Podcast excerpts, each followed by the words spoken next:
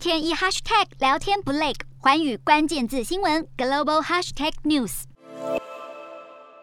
特斯拉执行长马斯克又发出神秘推文，这次是填空题，外界猜测，难道答案会是公开收购吗？接着就传出马斯克向美国监管机构提交一份文件，显示他已经获得四百六十五亿美元，相当于台币一点三五兆的银弹，计划对推特展开公开收购。当中三百三十五亿美元是马斯克承诺提供的资金，另外一百三十亿美元是来自摩根士丹利和其他金融机构提供的融资金额。马斯克并表示，他正在研究以每股五十四点二美元的现金公开收购推特所有普通股。全球首富马斯克看来铁了心要把推特娶回家。马斯克已经是推特第二大股东，持股超过百分之九。他先前提议以四百三十亿美元并购推特，让推特祭出所谓的毒丸策略，要阻挡恶意收购，提高马斯克取得更多推特股份的难度。马斯克现在虽然资金到手，但能否成功赢取推特，依旧很难说。而马斯克旗下的隧道挖掘公司